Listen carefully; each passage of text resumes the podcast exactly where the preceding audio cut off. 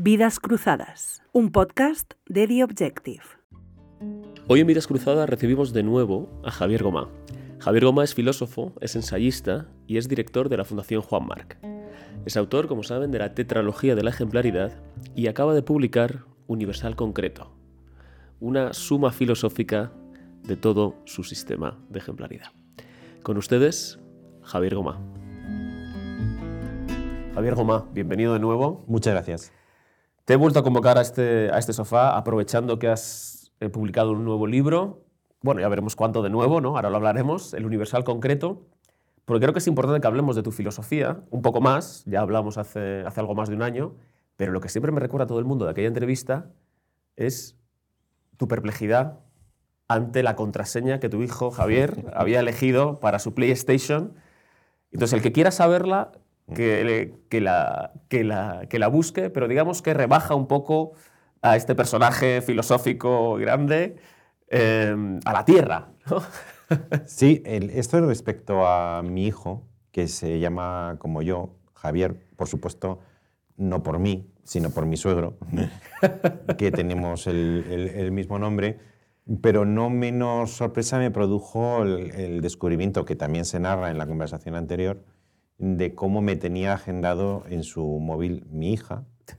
Y, y, bien, yo no aspiraba a que mi hija tuviera una especie como de admiración reverencial, ni tampoco una actitud como de, de respeto infinito hacia, hacia el padre, pero debo reconocer que tampoco esperaba que me hubiera registrado en el móvil con el, con el nombre Paquete, que es el que actualmente tengo. Y, y, no lo sabía. Y estábamos consultando una, un chat familiar porque queríamos dirimir quién había dicho no sé quién. Y en ese momento vi que uno de los intervinientes era Paquete. Y por lo que decía Paquete, deduje que era, que era yo. Y hoy mismo mi hija me ha mandado un, un email sobre un, un asunto doméstico y sí, sí, me, directamente ya mm, me llama Paquete. O sea, claro, esto está muy bien porque el descubrimiento no provoca la contrición y, y, el, y, cambiar el nombre por el de papá, sino ya sale del armario el mote de paquete y ya te lo dice incluso a la cara. ¿no? Sí, sí, supongo que me lo había dicho antes. ¿eh? Eh, si, si, si, hiciéramos una investigación rigurosa, yo creo que me lo decía habitualmente, pero creo que un paso más es que, es que te registre como, como, como paquete en el móvil. ¿no? Normalmente es, es papá, a, a, papá, para que esté como al sí, principio. Sí. Eh, pero, pero Paquete no.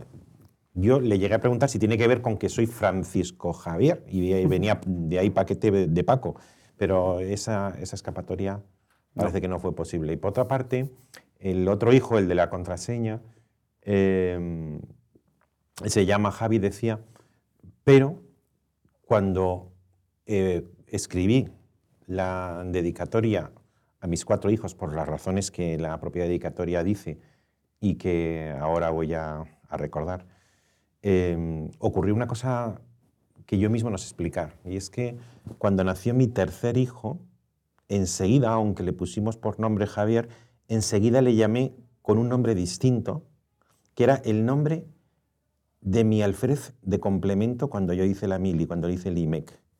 Razones lo ignoro. ¿Cómo se llamaba el alférez?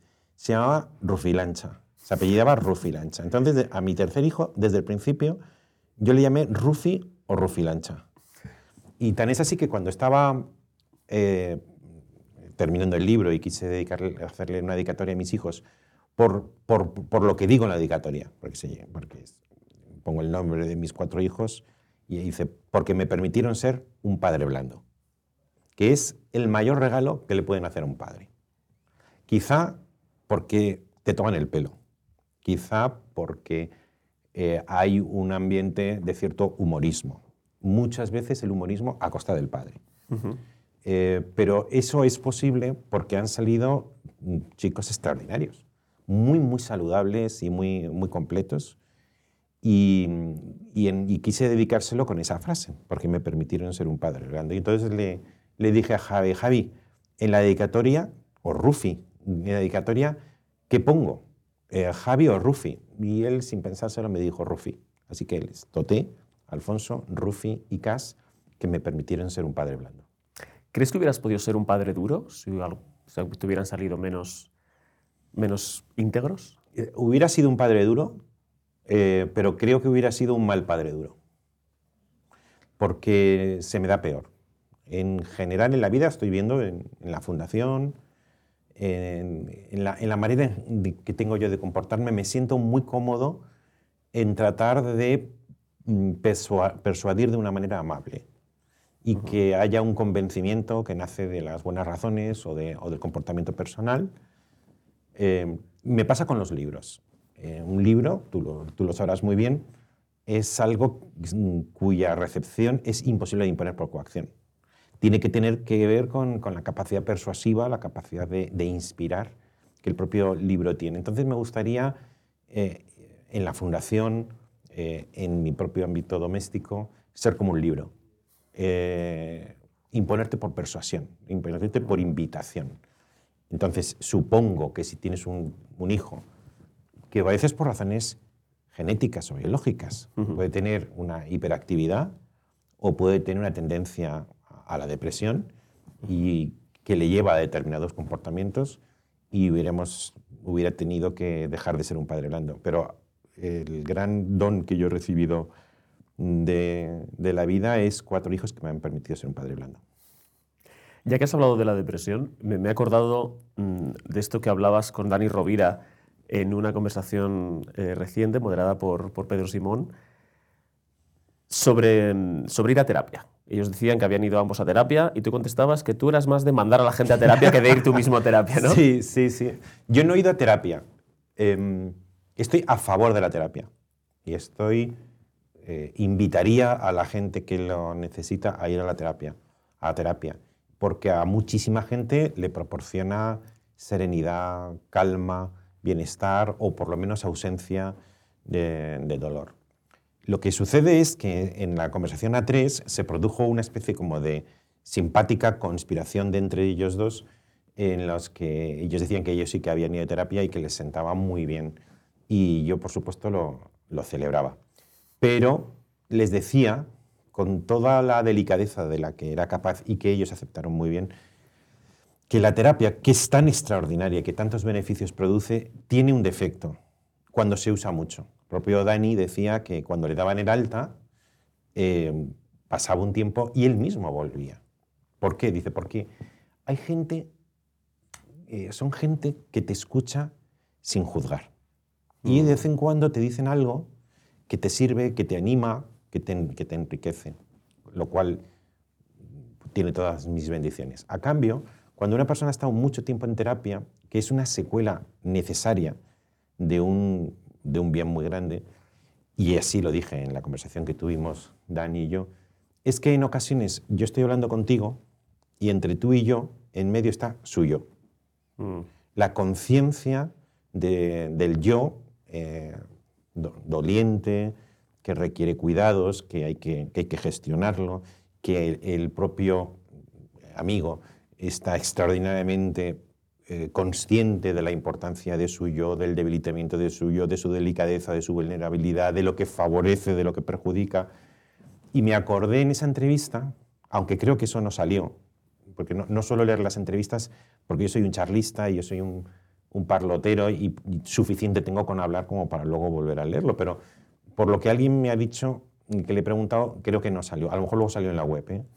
Pero es una, es una metáfora que a mí me gusta mucho, que utilicé en algún microensayo, que es la, de, la que dice Kierkegaard, que hay que conducirse al objetivo como los, eh, como los remeros, dándole la espalda, es decir, sin verlo. Hay que driblar un poco tu propio yo. El yo no puede ser un tema, sino es el que hace las cosas, pero no puede ser el tema de las cosas. Y cuando ha sido mucha terapia, hay mucha tendencia a que el remero eh, se dé la vuelta y empiece a mirar el objetivo. Hay que tener un poco de ingenuidad o inconsciencia. ¿Tú crees? ¿Sí?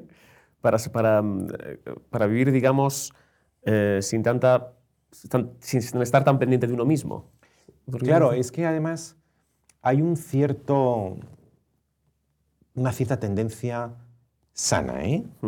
Al totalitarismo que cuando no se controla deja de ser sana. Entonces hay un, hay un totalitarismo que casi me ha inspirado tus primeras palabras, que es el totalitarismo de la excesiva seriedad de la vida, de la muerte, y que a ese totalitarismo solamente puedes combatir con el humor. Y cuántas veces ocurre que en las situaciones más dramáticas necesitas el alivio del humor para poder soportarlo. Cuando escribí mi monólogo inconsolable, que es realmente la, eh, el lamento o eh, el planto que, que, que, se dice con, con, ayuda de la Celestina de una persona que, experimenta eh, la excesiva seriedad de la orfandad y cuenta que en un momento dado la familia fue al columbario donde depositar las cenizas y en el columbario de al lado, cuenta esto, lo cuenta el monólogo, yacían las cenizas de una tal Petra Trompeta.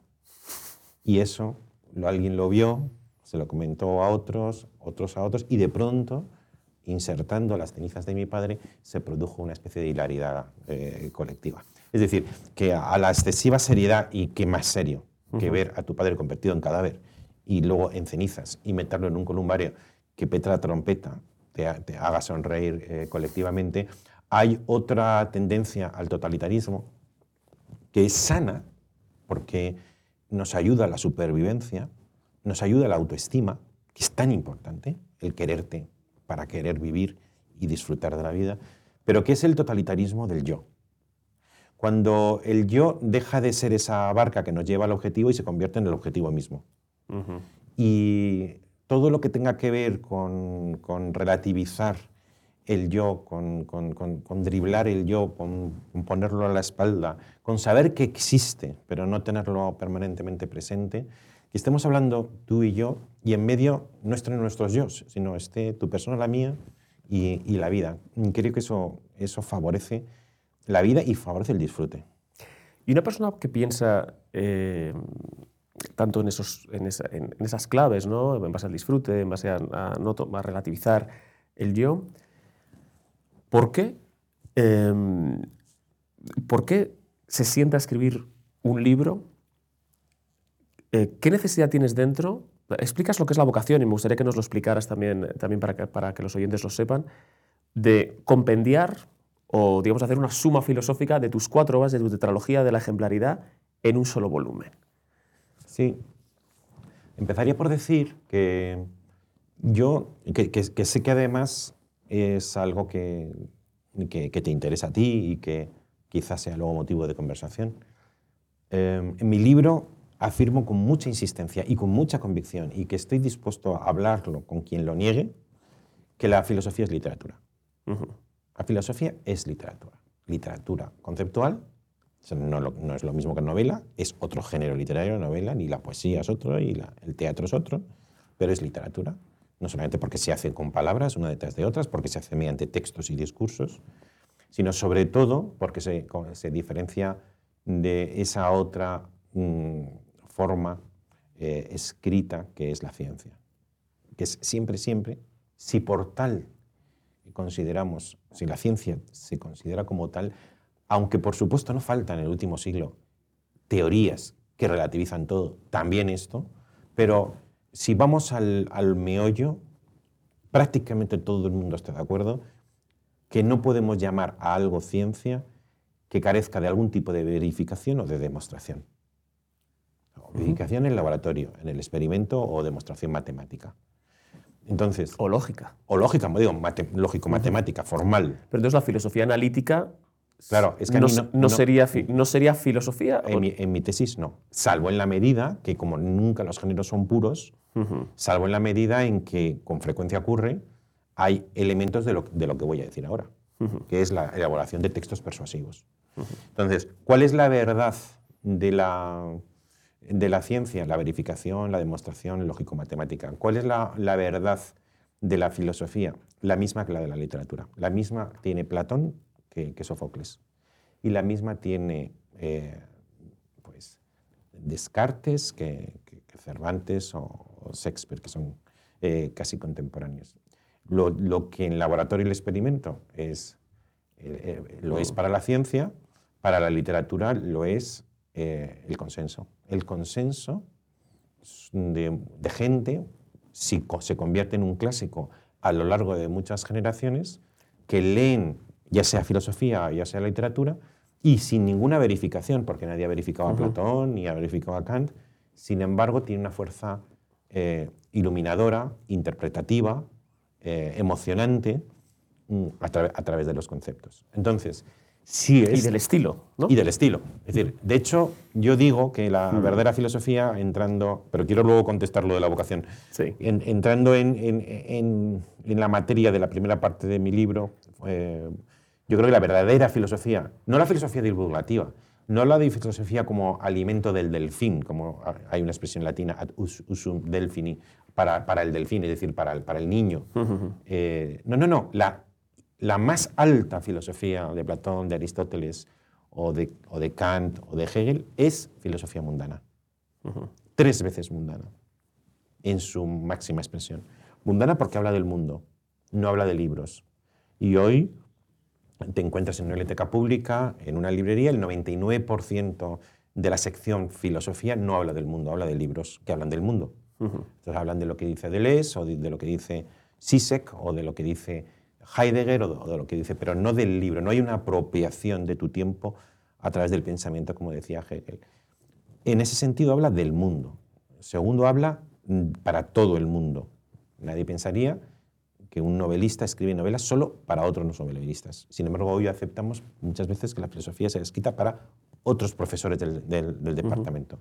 Entonces, la filosofía, si es literaria, debe tener la vocación de eh, iluminar a todo el que vive y envejece, es decir, a todo el mundo. Y por último, una filosofía para, eh, del mundo, para todo el mundo y con un poco de mundo, es decir, con estilo, con belleza, con literatura, con humor, con, con con gracia.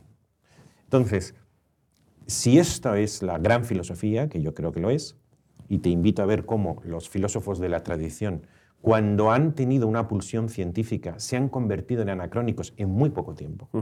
nadie, lee la filosofía, nadie lee la física de Aristóteles. Todo el mundo lee la poética o, la ética. Porque lo que fue, Aristóteles tiene que decir con, por la ciencia fue rápidamente superado. En su caso tardó un poco más, pero lo que dice Descartes sobre la, sobre la ciencia ni científicamente interesa, ni, ni, filosóficamente interesa. Interesa a los historiadores de la ciencia o a los historiadores de la filosofía, pero no hoy. Pero hay, hay ciertos, eh, estando de acuerdo en, buena parte de tu tesis, hay ciertos matices, ¿no? Porque, por ejemplo, la, la poética de Aristóteles, además de ser una, eh, eh, un texto bello de leer, es también un texto de teoría literaria, ¿no? de teoría y que funciona como tal y que, y que sigue, siendo, sigue, siendo, una referencia. ¿no? Y, la, y, la, propia ética, que además ya tiene cierta, cierta hermandad con tu, con tu teoría de la ejemplaridad. ¿no? Entonces ahora, ahora, podemos hablar de eso. Pero también es... pero son los dos textos que yo digo que perduran. Sí, sí, sí, pero perduran no solamente porque sean bellos, sino porque también son, son prescriptivos de cierta manera. Claro, pero ¿no? son científicos. No, no, no, son científicos, pero tienen, tienen una, una, vocación teórica también, no solamente. No, no, teórica, por supuesto. Sí. yo digo que filosofía es literatura conceptual, por tanto, literatura de teoría. Sí. Lo que, lo que sucede es que tan pronto eh, Santo Tomás, ahora estoy leyendo una biografía de Santo Tomás, se inserta, eh, se, integra o se adentra en asuntos científicos, deja inmediatamente de interesarte. Pero lo mismo Hegel. Es decir, cuando Hegel habla de, de frenopatía, sí lo que dice no nos interesa absolutamente nada. Mira, es interesante. Eh, eh, justo hace, hace, un par de días vi una entrevista que le hacían a David Mamet, el dramaturgo y guionista también, mejor dramaturgo que guionista, en mi opinión, eh, porque ha publicado un nuevo libro ahora sobre sus 40 años en Hollywood. Y él dice, el entrevistador, no, a mí me interesa mucho leer la Biblia. Yo leo mucho la Biblia, dice. Y le preguntan otro, bueno, pero... Bueno, porque, porque David Mamet es judío, efectivamente. Pues, dice, Dice, no me interesa la parte de Dios y lo de la parte de creer en Dios da igual. Dice, pero en la Biblia hay eh, gran pasajes muy interesantes sobre la condición humana. Y las personas que han escrito la Biblia, que participan en la escritura de la Biblia, tienen una percepción sobre lo que es la condición humana que es muy relevante y que es muy persuasiva. Y creo que puede ir en esta línea. ¿no? La parte de Dios o la parte científica no es lo relevante, sino hasta qué punto es iluminador lo que, lo que se dice. ¿no? Es que hasta también te diría que lo, que tú cuentas a, mí me inspira porque es que cuadra con exactitud eh, con, tus palabras. Em, algunas reflexiones que, he preparado en ocasiones sobre las dos misiones de la, educación. Hay una educación, hay una misión, que es que cuando vamos al instituto vamos a la universidad vamos a, o vamos a la formación profesional, después desarrollamos una, una actividad, dominamos un oficio con el que prestamos un servicio a la sociedad y ganamos la vida. Entonces, una de las finalidades de la educación es formar buenos profesionales. Pero hay una otra misión que es anterior y más profunda, que es que antes que formar profesionales tenemos que formar ciudadanos. Y yo defino ciudadano como aquel que es consciente de su propia dignidad, que, reclama un respeto, y la dignidad de los demás. Por tanto, es normal que en el instituto, en la formación profesional, en la universidad, junto a asignaturas que nos ayuden a dominar un oficio con el que ganarnos la vida, haya otras asignaturas, otras materias, otras disciplinas que no tiene otro objeto que despertarnos al sentimiento de nuestra propia dignidad. Y eso es lo que normalmente se llaman humanidades, donde incluiríamos la Biblia, pero también a, Homero, o también la Eneida, o también el Quijote, porque una manera de interpretar la historia de la cultura es la de decir que son modulaciones de la dignidad del humano el que haya hecho una obra maestra en cualquier, mm, cualquier género artístico está rindiendo un homenaje a la perfección a la que es capaz la dignidad del humano. Y eso en cuanto a la forma y en cuanto al contenido, casi siempre nos encontramos algo que tiene que ver o la exaltación de la, del, de la dignidad humana, o un sentimiento doliente, o un sentimiento angustioso, o un sentimiento triunfal, o un atropello de, la dignidad, pero casi siempre la Biblia, el mundo grecolatino, el mundo medieval, el mundo moderno, la cultura es recomendable, normalmente dentro de las asignaturas de historia del arte, historia de la música, historia de la escultura, historia de la filosofía, eh, historia de los hechos históricos, porque son diferentes evoluciones o modulaciones de la dignidad del humano. Cuéntanos lo de la vocación. Y entonces, lo que decía yo es que si la filosofía es literatura y, es literatura, entonces mm, la, siguiente tesis es que toda la literatura, toda la verdadera literatura nace de la vocación. Nace de la vocación. Cuando terminé la tetralogía, en el último tomo, Necesario pero Imposible, cuando ya había terminado la tetralogía y que por tanto podía dar por terminado ese esfuerzo, sentí la necesidad de contestar a la pregunta que tú has esbozado al principio. ¿Por qué dedicas los mejores días, los mejores meses, los mejores años de tu vida a algo que nadie te pide? Y que la única contestación que yo me daba a mí mismo era el concepto de, vocación. Y por eso el corolario que sigue Necesario pero Imposible y que vale para los cuatro libros es Raptado por las musas, ensayo de una vocación literaria. ¿Y qué es la vocación? Yo ahí lo, la describo como compuesta por dos elementos, la visión y la misión. Entonces, tú y yo, y entiendo que los, eh, los que nos estén viendo, normalmente vivimos a tientas. Es como si estuviéramos en una habitación a oscuras, con alguna ráfaga de luz, y podemos ir tanteando y adivinamos esto es un piano, esto es una cómoda, y de ahí a veces piensas en qué tipo de casa estoy. Pero, pero, pero vivimos prácticamente a oscuras. Y el ejemplo que pongo muchas veces es el de un puzzle.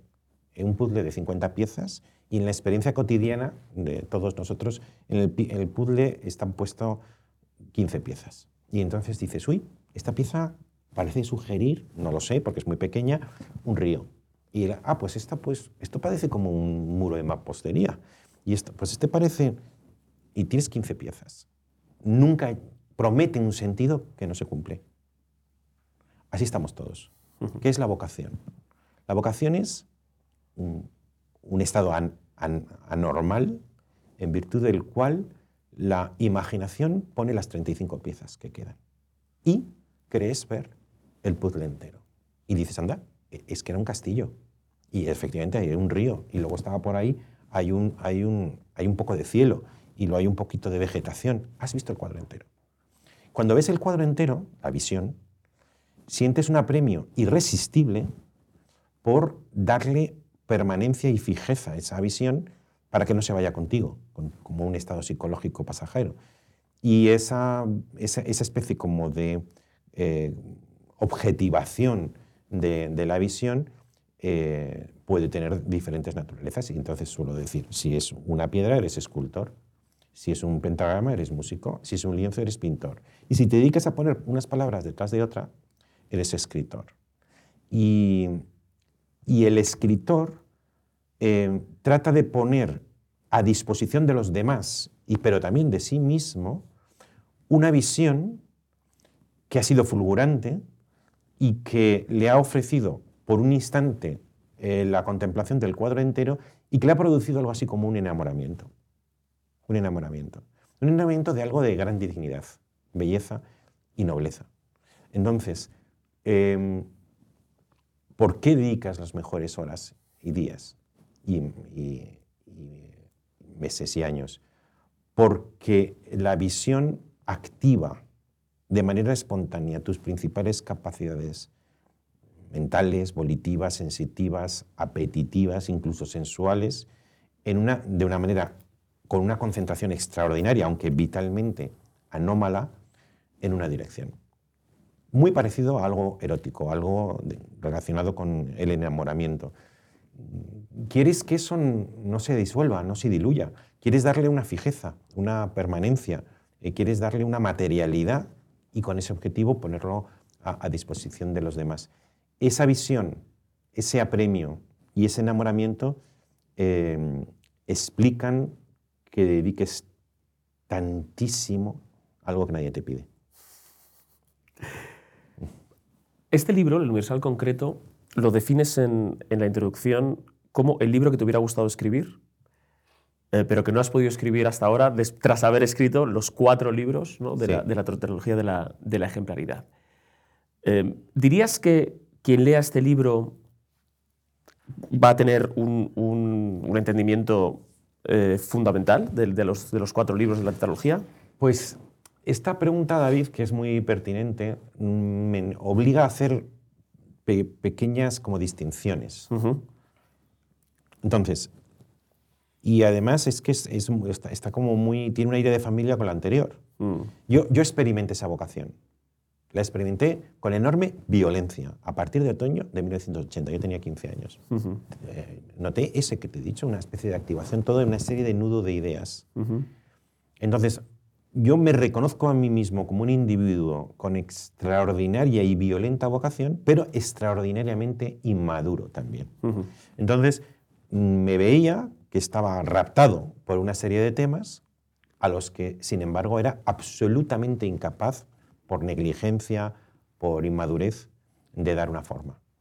Y, a diferencia de lo que ocurre otra cosa, lo que normalmente llaman, llamo yo en mi libro Aquiles en el gineceo, que es la doble especialización, es paseo del estadio estético al estadio ético, a través de la especialización del corazón y del oficio, es decir, encuentras a alguien, fundas una casa, encuentras un oficio, te ganas la vida. A mí eso me, le dio como más fuerza a mi subjetividad y más viveza a esa vocación. Y me encontré preparado para escribir el libro que siempre quise escribir desde otoño de 1980, respecto a ese nudo de problemas que había entrevisto en, la visio eh, inicial. Pero no salía. yo estaba ya, yo me, me veía con capacidad suficiente para escribirlo, pero no salía. Hasta que decidí con cierta resignación, aunque también con alivio, que saldrían si lo, si lo fragmentaba. Dije, bueno, escribir cuatro. Y además en el primer libro digo, meditación y experiencia, pero luego escribo uno que se llama Aquiles en el gineceo, hay un capítulo que se llama Necesario pero imposible y otro que se llama Ejemplaridad no pública, sino ejemplaridad de lo público o política o algo así. Y lo digo, van a ser, voy a escribir estos cuatro libros. Y los fui escribiendo. Cuando los, cuando los escribí, noté que el plato todavía no estaba totalmente rebañado. Y había temas que pertenecían a la intuición original, aunque no estaban en la tetralogía. Por ejemplo, eh, el método de la ingenuidad. Escribí un libro que se llama Ingenuidad aprendida. Por, por, ejemplo, un libro que se llama Filosofía mundana. Otro que se llamaba Dignidad. Eh, y cuando ya había rebañado el plato, mm, tuvo lugar ese acontecimiento del que hemos hablado de otra manera antes, que es el acontecimiento de la orfandad que en mi libro lo cuento de otra manera, evidentemente no hablando de mí mismo, y es que yo siempre me había visto a mí mismo como una prolongación de la adolescencia. La lo mejor has leído un artículo que publiqué no hace mucho en que distingo las personas entre las, las que viven de la infancia y las que viven de, de la adolescencia, y que son psicológicamente distintas. Yo soy un individuo de la adolescencia, y eso quiere decir del conflicto, y que organizas toda tu vida para algún día superar tu inadaptación y, y- y- y poder eh, adaptarte y, y convertir el conflicto eh, en armonía. Yo si todo lo que había escrito y sentido en todos los libros los veía como una proyección de... Me, me consideraba hijo de mi adolescencia. Cuando muere mi padre es como si las brasas de la adolescencia mm, son apagadas por un jarro de agua fría. un, un barreño de agua fría, lo echan sobre la adolescencia, las brasas se apagan, se consuman, dejan de existir. Y yo, a la altura de mis 58, no me veo ya como continuación de, de adolescencia. Entonces, dije, gente me lo había preguntado algunas veces, ¿por qué no haces un libro sobre esto? Pero bueno, cosas que te dicen, pero no, no lo metes en tu plan. Pero noté que ya estaba en disposición de hablar de mi propia vocación, de mi propia visión, de mis propios libros, como algo distinto de mí, separado de mí. O dicho de otra manera, la visión había alimentado, había inspirado y estaba en el fondo latente de todos los libros, pero nunca había convertido la visión misma en el único objeto de un libro. Quizá porque no era capaz de hacerlo, puesto que tenía que verbalizar toda la intuición original a través de, diferentes libros. Pero ya con mis 56 o así que, pensé en, en escribir este libro, con la- el acontecimiento de la orfandad, con la distancia de respecto a mi propia adolescencia, con todos los libros y he escrito, incluso las, las obras de teatro, pensé, sentí, porque yo soy muy defensor del sentimiento antes del pensamiento, Y un armoniano, en ese eh, sentido. Sí, sí, yo soy. Yo, bueno, y, sobre todo me, me- me influyó muchísimo Max Seller, que tiene un librito que se llama La, la, la, eh, la, eh, la condición. A ver, el, el- el- el- el saber- la, la esencia de la filosofía y, y la condición moral del saber filosófico, o algo así. Es un librito muy, muy, pequeño. en el Sí, que- lo citas en el, Sí. en el libro, sí. Y el que digo con toda dice con toda claridad, y yo participo enteramente, que el amante está antes que el pensador. Primero amas y luego piensas. Bueno, entonces, con todo esto, dije, ahora sí puedo contar la visión de un conjunto. Tengo la suficiente perspectiva. Ni me arrugo la nariz en el lienzo, ni estoy demasiado lejos. Entonces, ¿es sustituible? Es como un libro este, a mí me produce un, un gozo infinito este libro, haberlo escrito.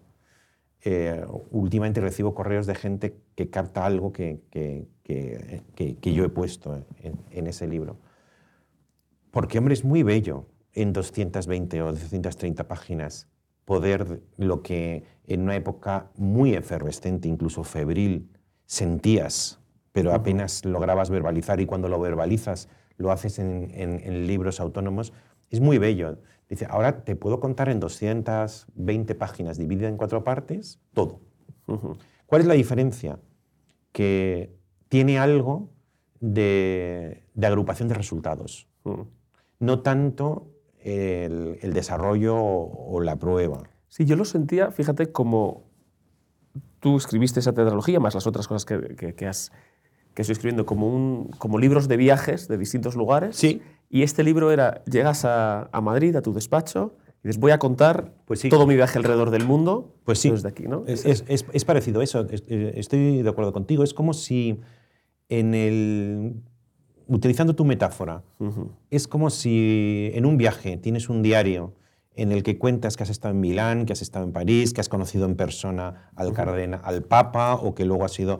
Y hay una serie de semblanzas en vivo con toda la fuerza de lo vivido de determinadas personas y cuando llegas a Madrid haces como una especie como de, de cuadro general.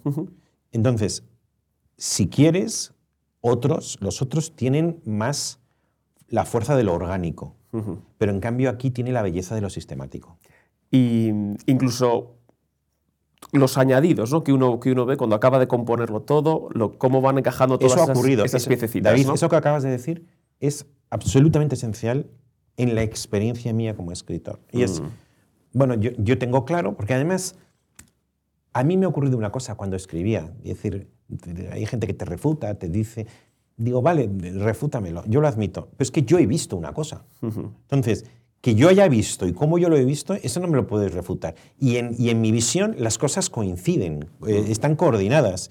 Tú verás, es que el otro día me escribió una persona muy ilustrada, una serie de, un correo muy bonito sobre eh, Universal concreto, pero me decía que no veía esto y lo otro. O que no, o sea, digo, bueno, admito que tú no lo veas, pero lo que te quiero decir es que no es- esto no es un juego mental, es que yo he visto una cosa y, y- y lo he contado. Ahora bien, una cosa es verlo y otra cosa es decir, bueno, ahora lo voy a contar y qué papel desarrolla la dignidad aquí.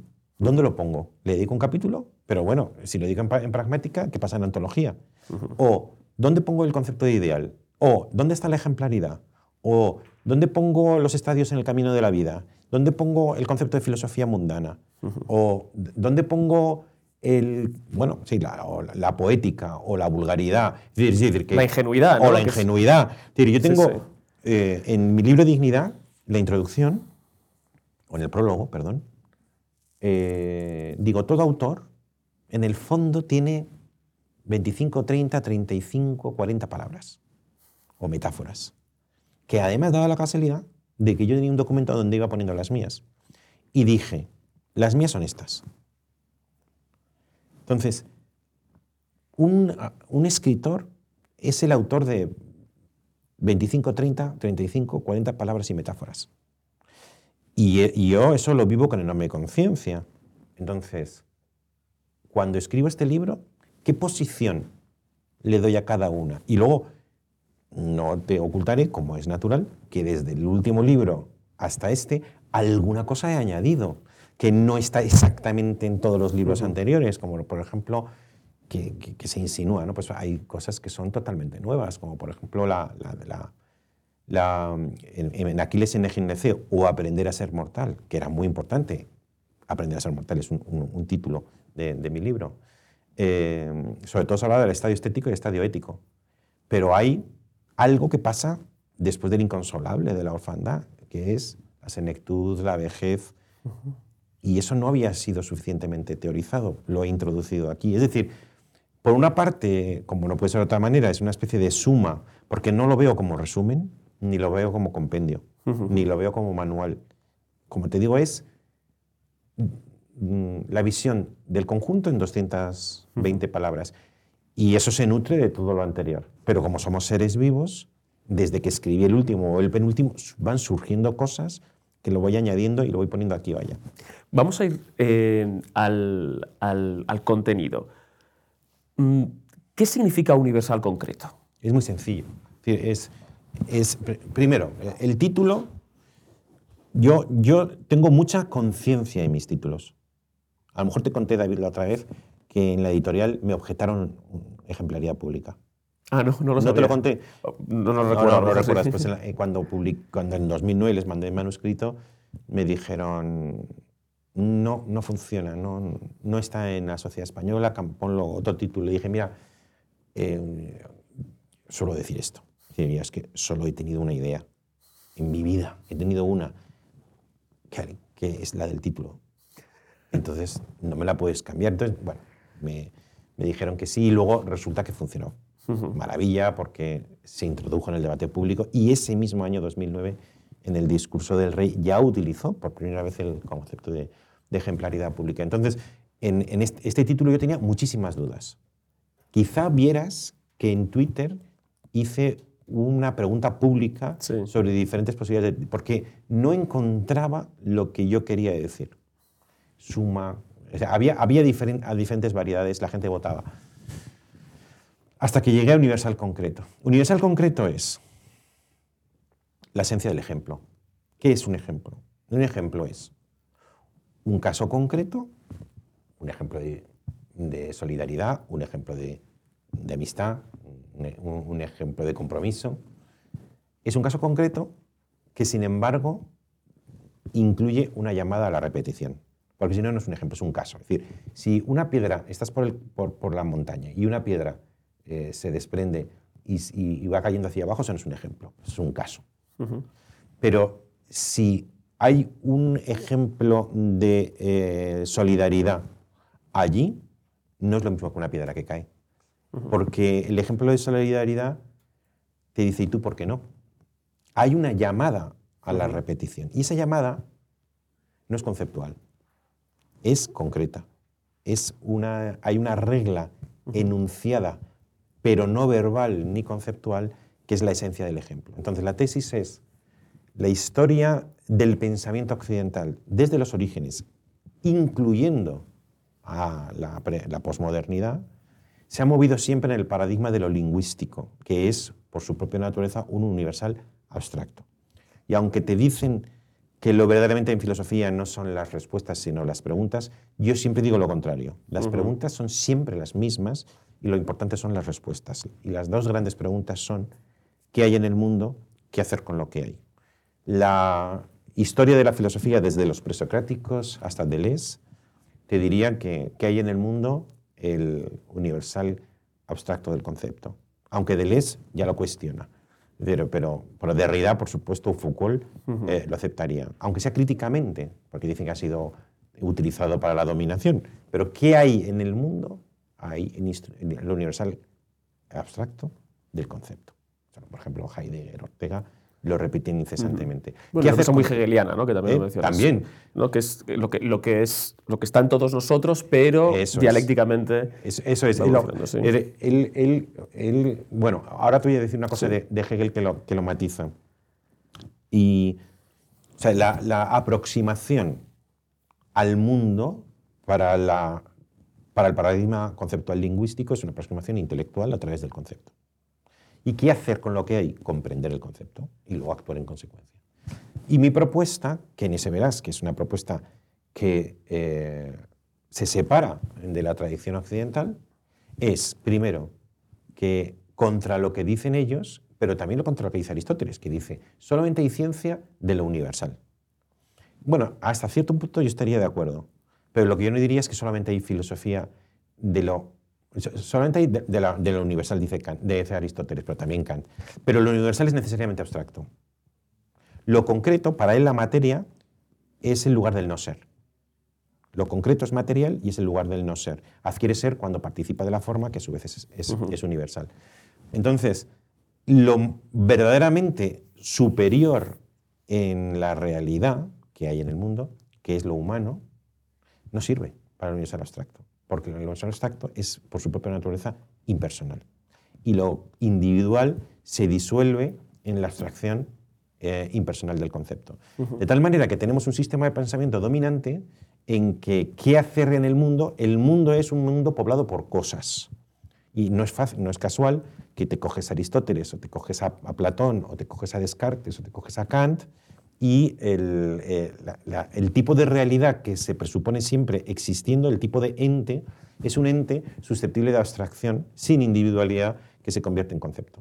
Entonces, da la casualidad de que el paradigma dominante es un paradigma que deja fuera, o dicho, que dice todo menos lo importante, que es lo personal. No de manera antropológica, sino ontológica. Mi respuesta a la gran pregunta es, ¿qué hay en el mundo? El universal concreto del ejemplo. ¿Qué hacer con lo que hay? Imitarlo o repetirlo. No un acto intelectual, sino un acto pragmático. Y por eso el libro, los dos elementos fundamentales del libro es la ontología, ¿qué hay en el mundo universal concreto? ¿Qué hacer con lo que hay? El ideal de ejemplaridad. Y que es la pragmática. La pragmática. Y finalmente la poética, ¿no? Sí. pero tú dices que se aleja de la tradición occidental, pero yo veo en este concepto de lo universal un, elemento muy kantiano, ¿no? De, de él que hay que orientar la conducta hacia hacia máximas que uno desearía universalizables y una, y una vertiente muy aristotélica en tanto la virtud como, em, como, como, fenómeno imitativo también, ¿no? de uno tiene que mirar a los virtuosos y comportarse como los virtuosos para lograr ser virtuoso. ¿no? ¿Tú te identificas con estas dos corrientes, digamos, ¿no? de el, universalismo kantiano y a la vez el, el, la imitación aristotélica de la virtud? Mira, Respecto a Kant, el Kant que más me interesa, aunque pienso que Kant tiene un problema y es que quiso ser muy científico para parecerse a Newton y la parte más científica de su obra hoy día es la más aburrida, que solamente por un esfuerzo de voluntad te lees, cuando en realidad Kant es un auténtico poeta, es decir, es una persona, es un auténtico literato, con una extraordinaria vocación de la naturaleza de la que he descrito antes. Entonces, la primera crítica, yo la le- que, que la he leído dos veces, sin embargo, creo que realmente se podría reducir a 100, 100, 100, 150 páginas, que es donde está lo verdaderamente sustantivo. La ética es un libro extraordinario, que además tiene una buena dimensión.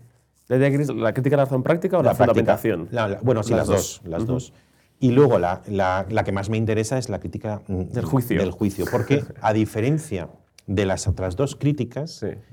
en las que se sigue pensando que lo universal es abstracto, es conceptual, en la crítica del juicio es en la que por primera vez él habla de una universalidad no conceptual, o es decir, de una universalidad concreta. Es cierto que él lo limita a las obras maestras de los artistas, pero claro, a mí eso me sirvió para la intuición de un universal eh, eh, concreto mm, que también puede ser artístico, pero sobre todo puede ser humano y que es la fuente de la imitación. Nosotros imitamos porque adivinamos una regla universal que, no siendo conceptual, eh, reside en el, en el modelo.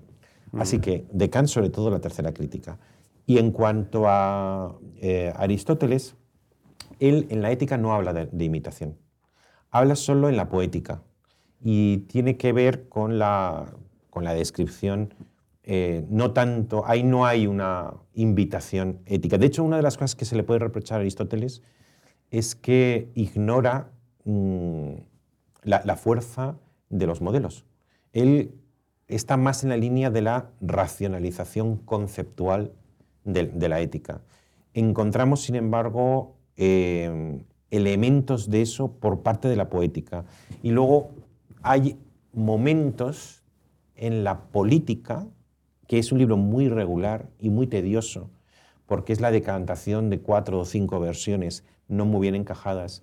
Hay momentos en los que sí se sugiere la, la importancia sociológica de la imitación de los mejores, pero sobre todo yo encontré una definición que está en un momento central de mi pragmática y que para mí ha sido muy importante, eh, que es una definición de la virtud que no está en, la- en las dos éticas y que dice, el libro sexto me parece que es, de la política, dice, la virtud es amar, disfrutar y odiar de manera correcta.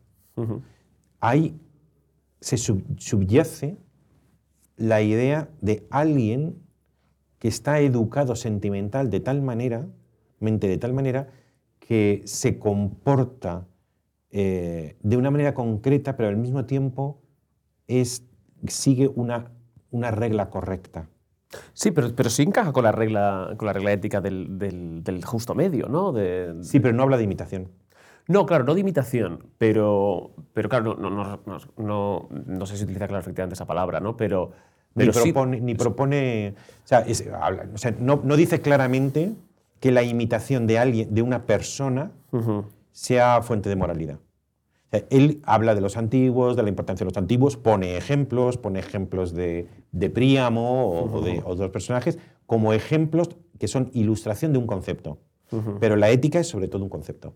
Es la, es la descripción conceptual de una serie de virtudes, del, del justo medio. Los últimos libros son sobre la importancia de la amistad, pero nunca, eh, nunca propone que un modelo sea fuente de moralidad. Sí, entiendo, entiendo, el, entiendo el matiz. ¿Y, y cuál es, em, digamos, la, en esta pragmática, cómo le explicarías a alguien? Mi, mi modelo de ejemplaridad consiste, o mi teoría de la ejemplaridad consiste en esto. Si quisieras comunicarlo, Primero, la teoría de la ejemplaridad, la ejemplaridad es distinto de un ejemplo. Un ejemplo es, por decirlo así, un, un hecho de la vida. En consecuencia, imperfecto. Y además puede ser positivo o negativo. En cambio, la ejemplaridad es siempre positiva. Y además es un ideal. Yo defino en mi libro, que empieza así en la parte de la pragmática, como el ideal es, eh, re- requiere cuatro elementos. Es una propuesta de perfección. Por consiguiente, no existe. Porque la perfección en el mundo imperfecto no existe. Segundo, es prescribe, no describe, prescribe. No dice cómo las cosas son, sino cómo deben ser. En tercer lugar, si realmente es un ideal humano y no un, un- un ideal de ciencia ficción, eh, otorga sentido. Es una, es una invitación o una propuesta de sentido individual que nos llama. Y por último, y como consecuencia de lo anterior, es capaz de suscitar entusiasmo. Esas cuatro, perfección, prescripción, da- dación de sentido y, entusiasmo. Y hay ideales de, diferente naturaleza, pero el que más me interesa es el, el de, de la ejemplaridad. Y una de las maneras en las que se puede definir, que yo lo defino en diferentes mm, formas, eh, dependiendo de los momentos en que voy abordando el tema, una de las maneras es, la ejemplaridad es una invitación a generalizar tu comportamiento de tal manera que el resultado sea una sociedad más cívica.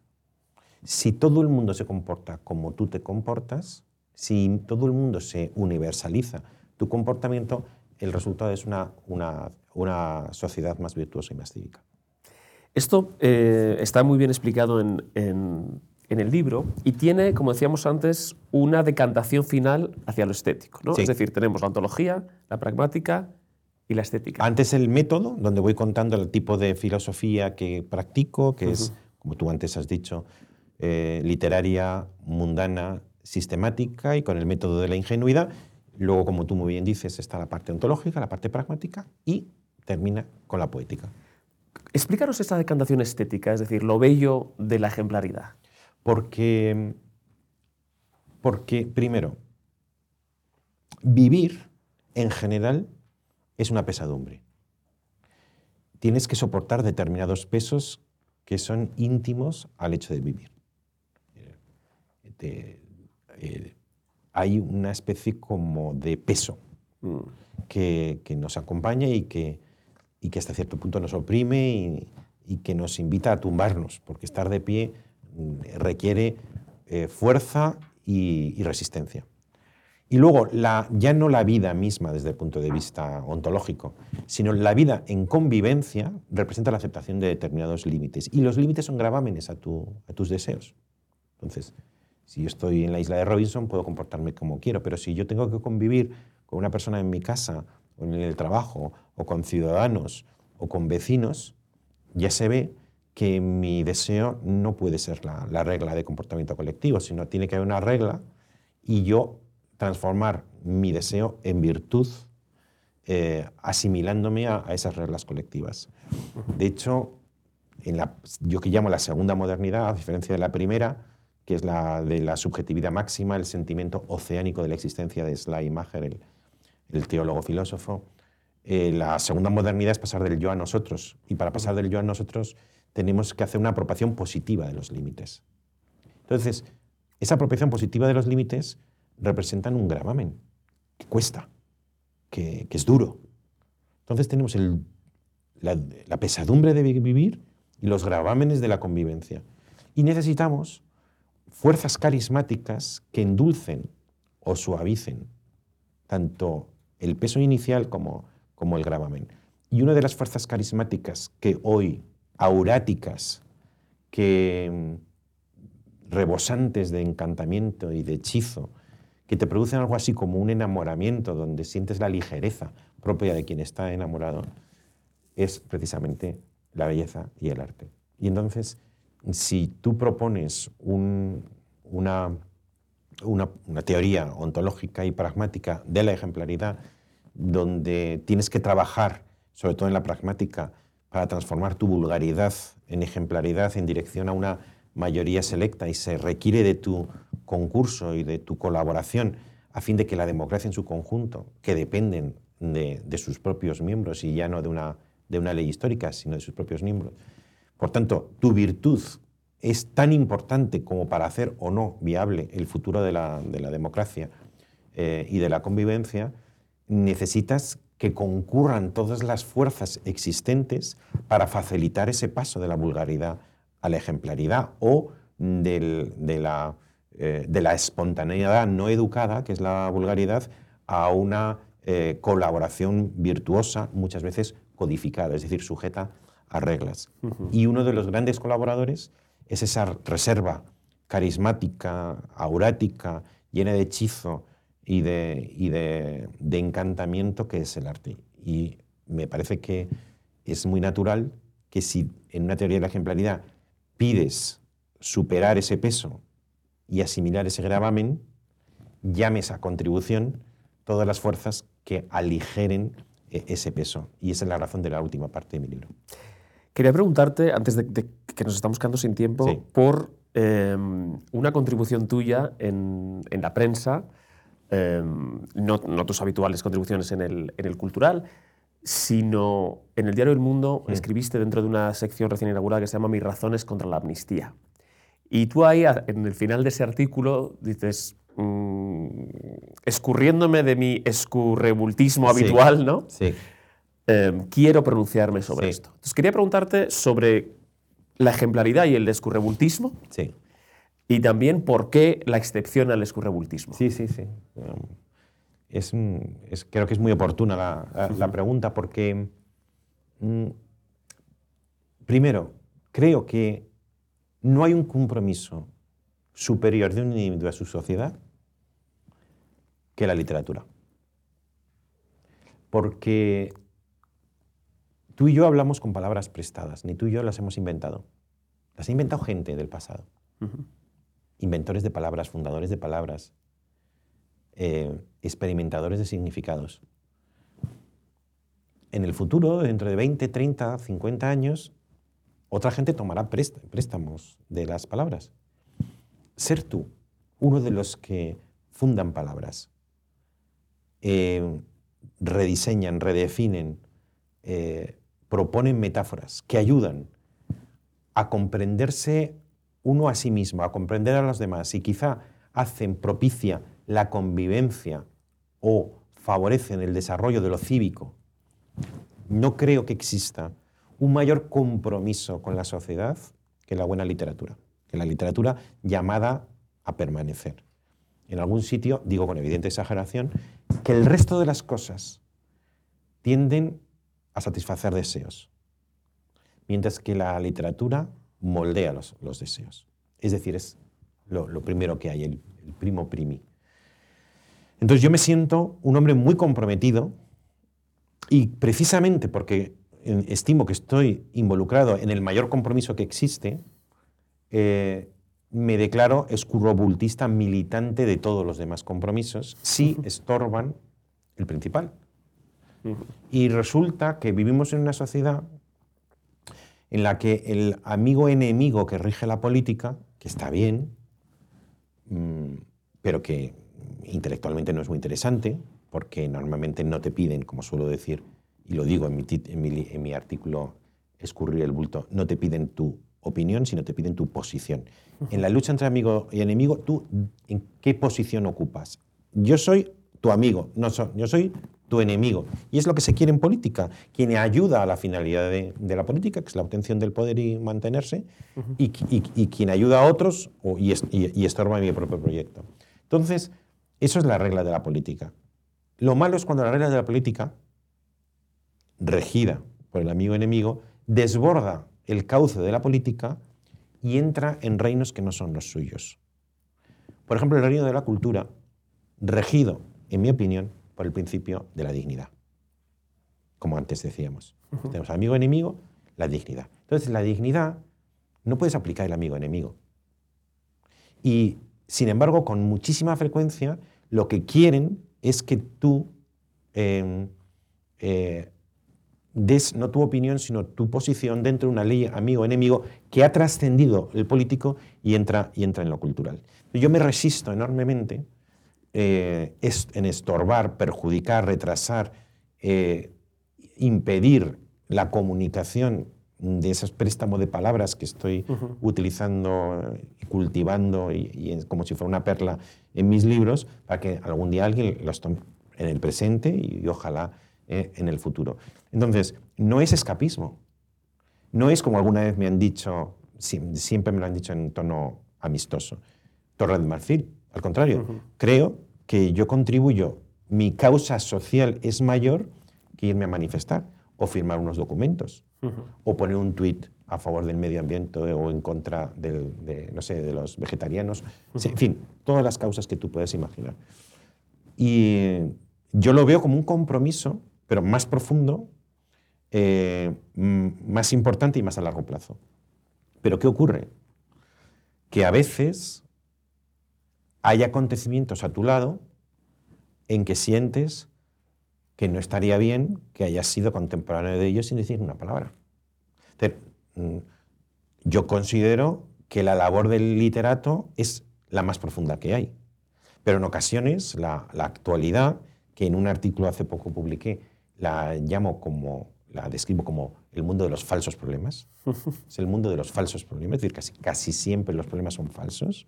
En ocasiones de la actualidad emerge un problema verdadero. Y un problema mm, que está a la altura de la causa literaria que ha explicado tu escurrobultismo.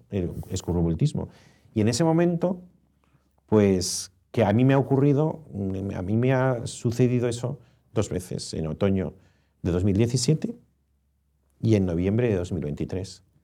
No me parecía que... Eh, en los dos creo que se había rebasado el límite. Y en los dos creo que el protagonista de rebasar ese límite se había manchado.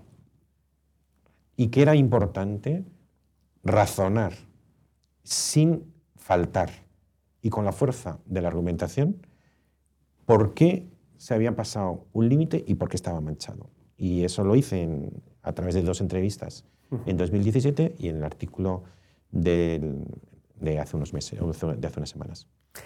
Y ahí mm, emerge el, Javier Gomá letrado.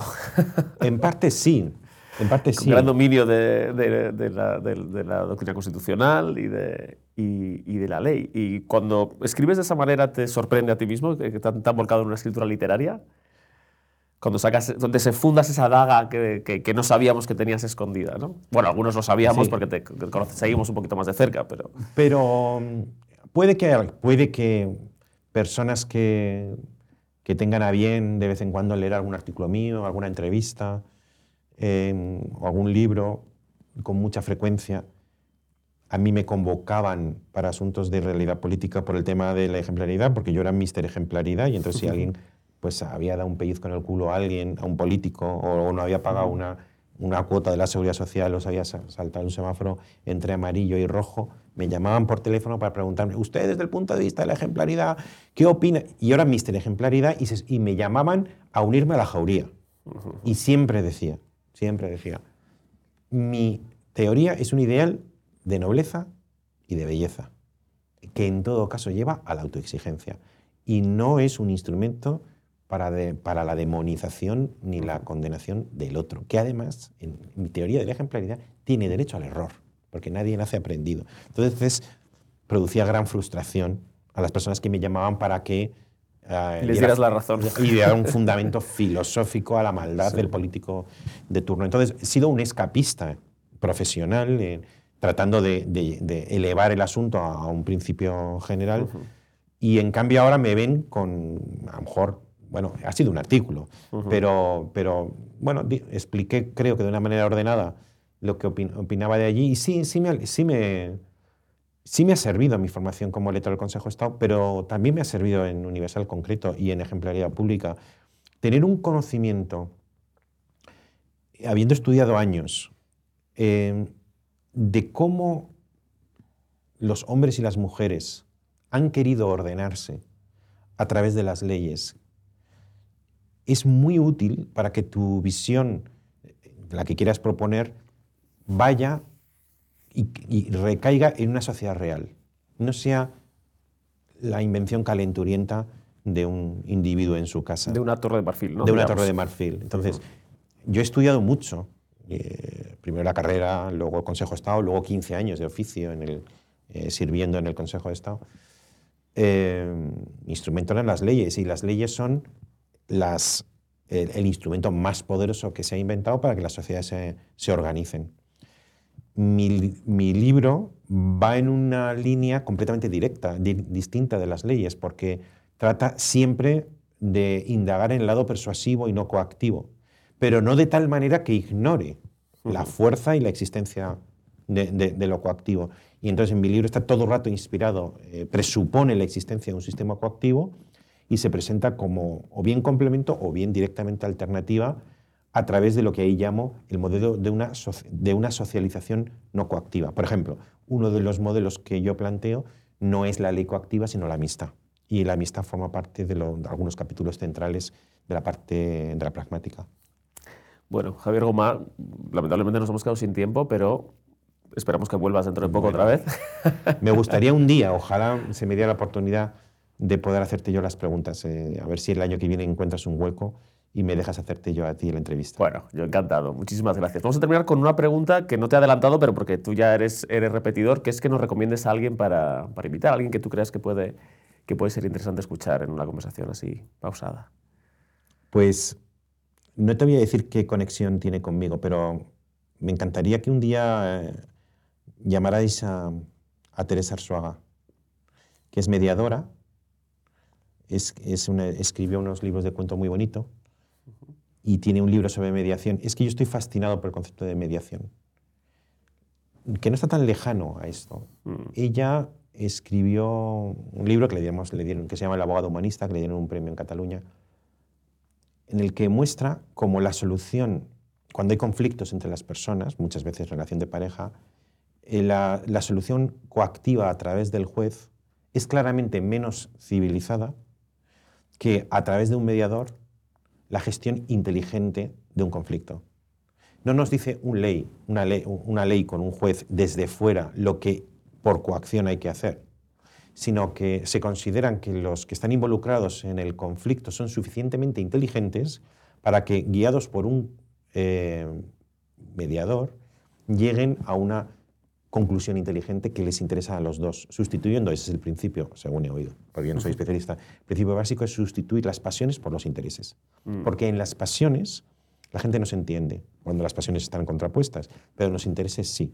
Y el mediador es aquel que sustituye la, la solución coactiva del juzgado por una gestión inteligente en la que los dos que están enfrentados llegan a un acuerdo y representa claramente un paso allá, hacia adelante, en la civilización eh, respecto a la solución de conflictos a través de, de los juzgados. Teresa Suaga, tomamos nota. Muchísimas gracias. Gracias a ti.